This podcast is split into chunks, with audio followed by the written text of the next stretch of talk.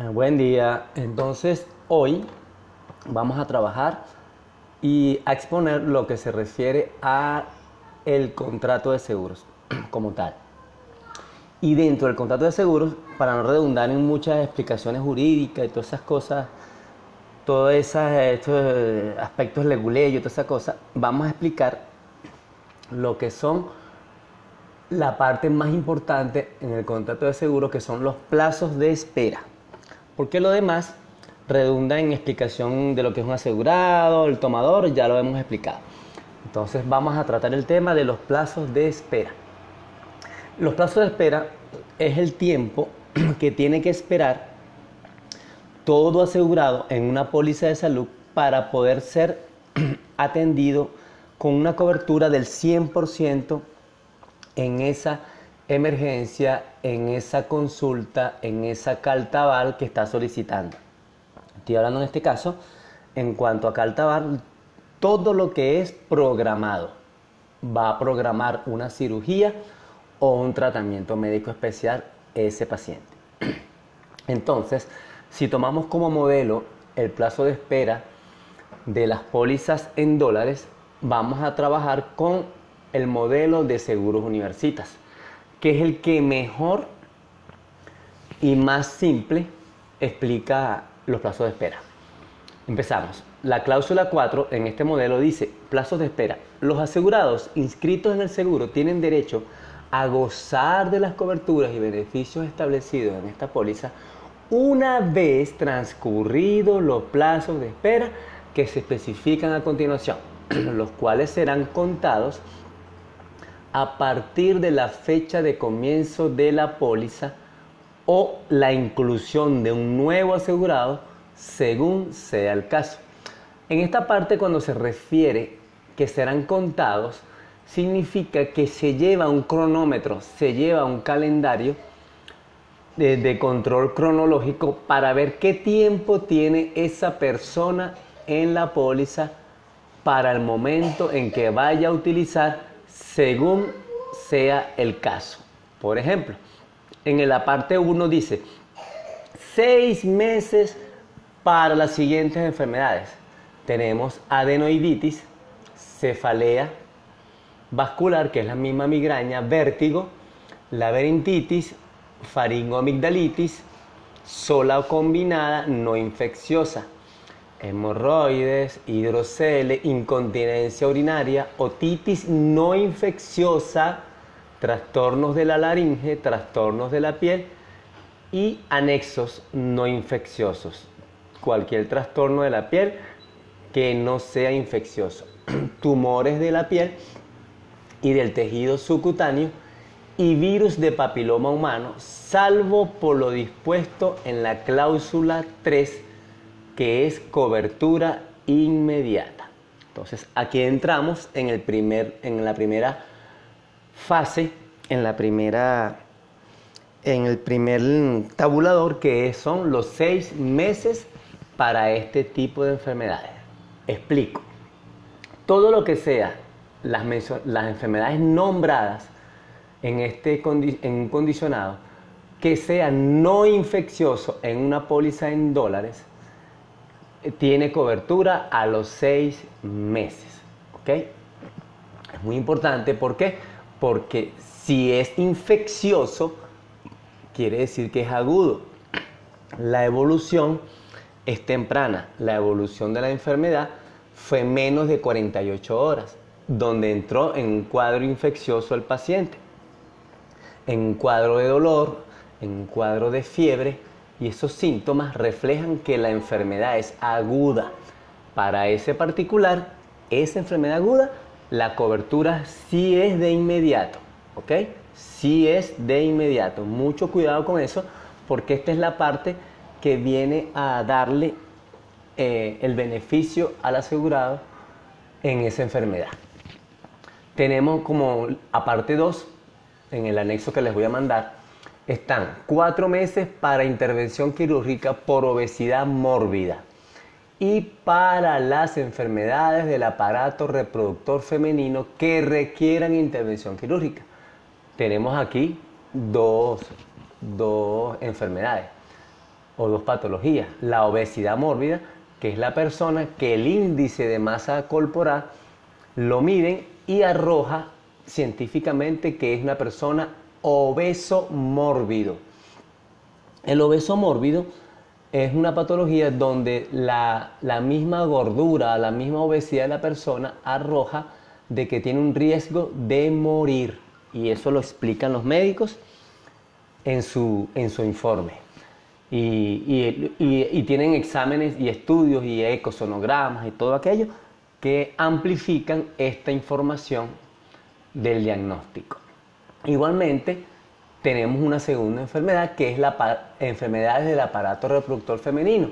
Aquí estamos hablando de cualquier enfermedad que tenga la mujer en su aparato reproductor que pueda requerir intervención quirúrgica por cuanto corre un peligro de muerte o de complicarse.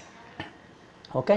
Y tenemos en la parte 3 la cobertura inmediata para o cualquier otra alteración. Es decir, que si hay otra alteración de la salud que no esté excluida temporal o permanentemente en la, en la póliza, esa patología o alteración de la salud tiene cobertura inmediata.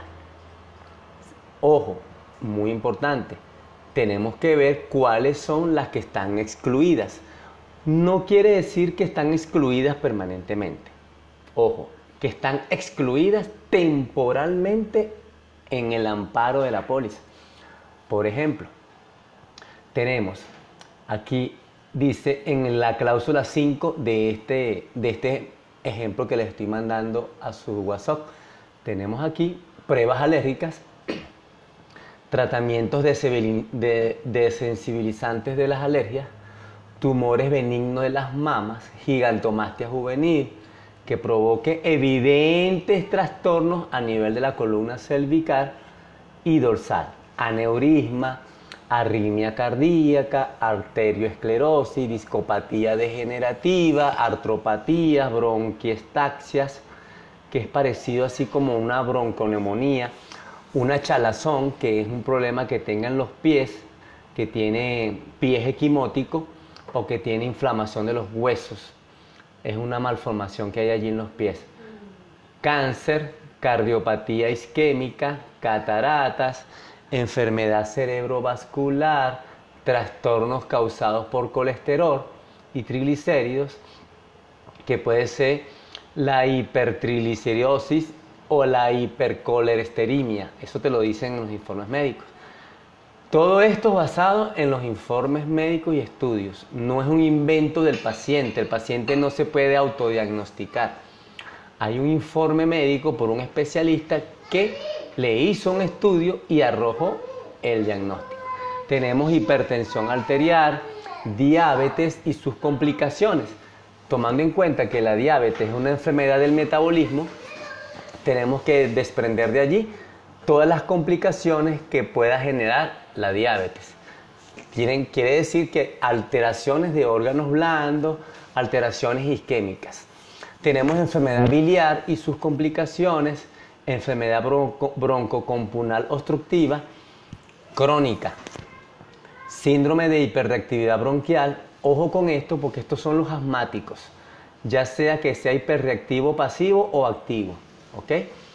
Eso lo explica el informe médico, para no redundar mucho en esto. Enfermedad de Corbijn, hay que investigarlo. Enfermedades desmielinizantes, enfermedades difusas del tejido conjuntivo, enfermedad diverticular, enfermedad endocrina, enfermedad de las hormonas, enfisema pulmonar, estenosis, estenosis del canal medular, estrabismo, eventración, fimosis, parafimosis, enfermedades de la próstata, enfermedades de los testículos, fístulas, eh, glaucoma, eh, hepatopatías, hernias, hipertrofia de cornetes, malformaciones en las arterias, neumopatía profesional, esas personas que trabajan en un ambiente tóxico y se enferman por neumopatía. Ojo con esto también, porque prácticamente aplica una enfermedad laboral osteoartrosis, osteoporosis, ojo con esto, otoesclerosis,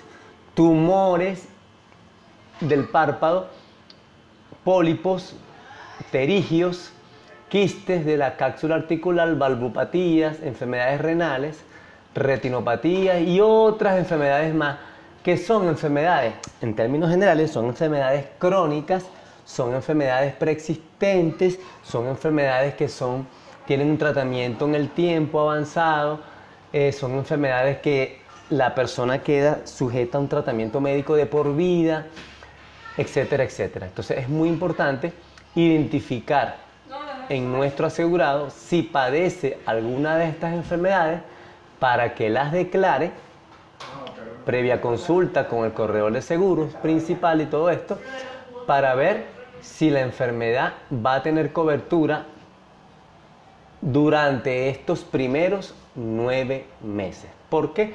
Porque durante estos primeros nueve meses que esté asegurado va a estar excluida durante ese tiempo. Es decir, que es una exclusión temporal.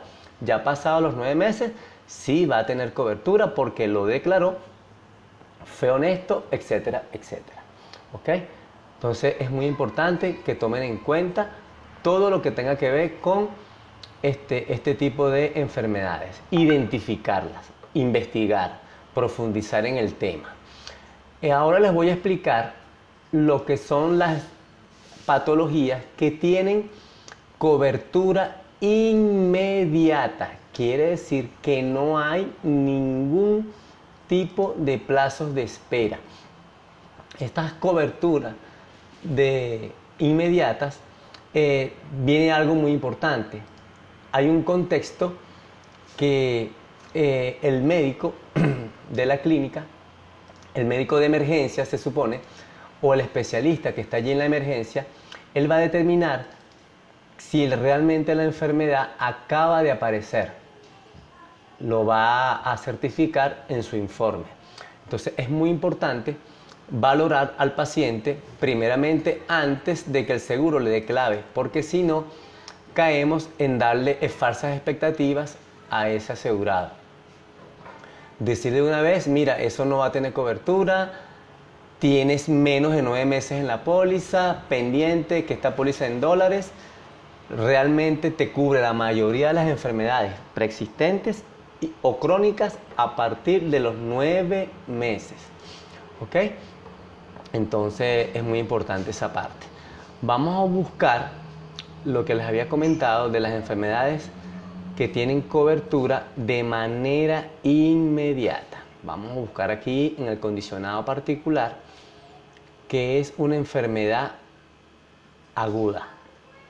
Una enfermedad es una alteración de la salud que resulta de la acción de agentes externos o de origen interno que afectan al organismo, su funcionamiento, y origina reducción de su capacidad funcional, reducción de su capacidad fisiológica y que requiera tratamiento médico o intervención quirúrgica de manera urgente. Eso es muy importante explicárselo al asegurado. ¿ok? Eh, en la parte de lo que tiene que ver con las enfermedades inmediatas, la principal es el traumatismo, es el accidente. Es que la persona sufre algún tipo de, de alteración de su salud por consecuencia de haber sufrido un impacto por un agente externo. Llámese que se golpeó involuntariamente o fue objeto de un accidente de tránsito o fue objeto de una quemadura o fue objeto de algún tipo de, accidente como tal, ya sea un, un traumatismo leve o moderado. De todas maneras, vuelvo y repito, el médico es quien determina a través de su informe médico. Algo muy importante, que esas enfermedades eh, accidentes deben estar en un contexto de que fue por causa involuntaria, es decir, que el asegurado no propició que ese, que ese accidente se ocasionara. Por ejemplo, si practica deporte de alto riesgo, si venía exceso de velocidad, había ingesta de alcohol, la persona estaba en, bajo ingesta de alcohol y se cayó por las escaleras de manera irresponsable, hay una declaración de salud, ¿verdad? Y entonces el, operador de la, de la clínica en cuanto a la clave de seguros, va a investigar qué fue o cuál es el contexto de toda esa accidente. También tenemos las fiebres reumáticas, claro, apareció repentinamente, la apendicitis, explico, bronquitis, gastroenteritis, acceso, un acceso que se formó en una uña en la piel, a nivel eh, subcutáneo tiene cobertura inmediata. La adenoiditis, pendiente con esto, la laberintitis, síndrome de vértigo, la amigdalitis, sola o combinada, la faringitis, la otitis media o otitis aguda, muy común en los niños, por cierto.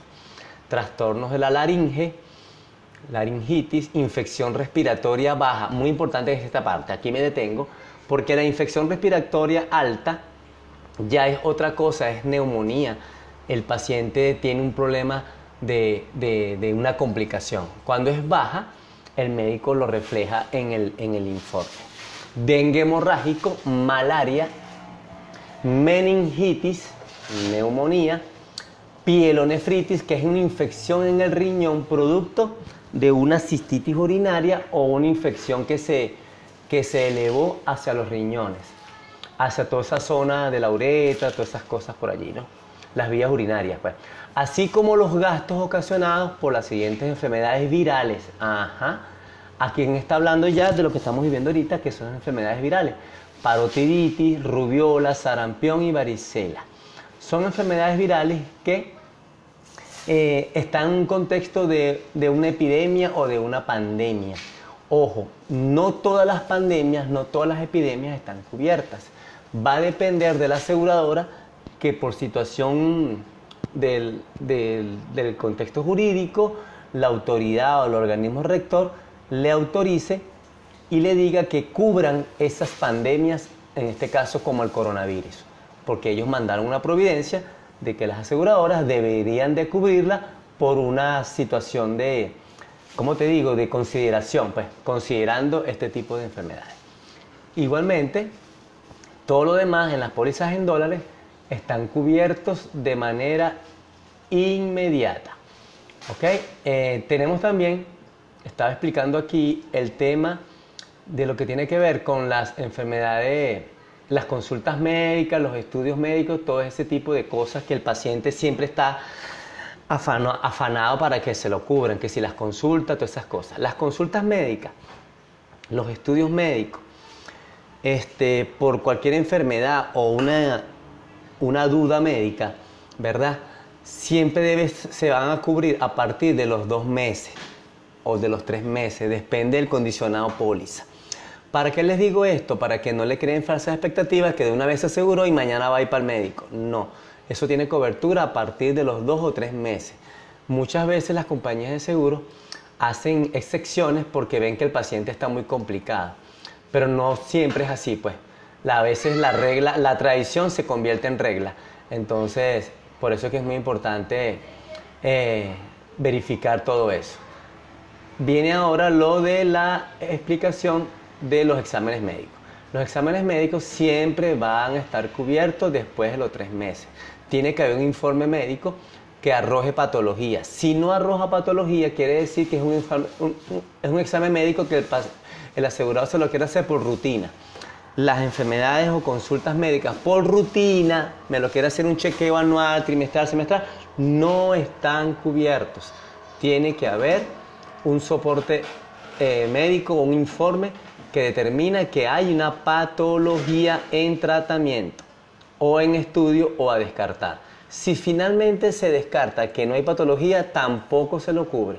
Tiene que haber patología, porque se supone que los seguros es para cubrir enfermedades no para cubrir pacientes sanos. Si están sanos, quédense sanos tranquilos. Esa es la idea. En cuanto a la atención médica primaria, que es la parte que, estamos tratando ahorita, la atención médica primaria este, siempre se formaliza a través de los call centers o a través del correo de seguro o a través de ustedes mismos, ¿ok?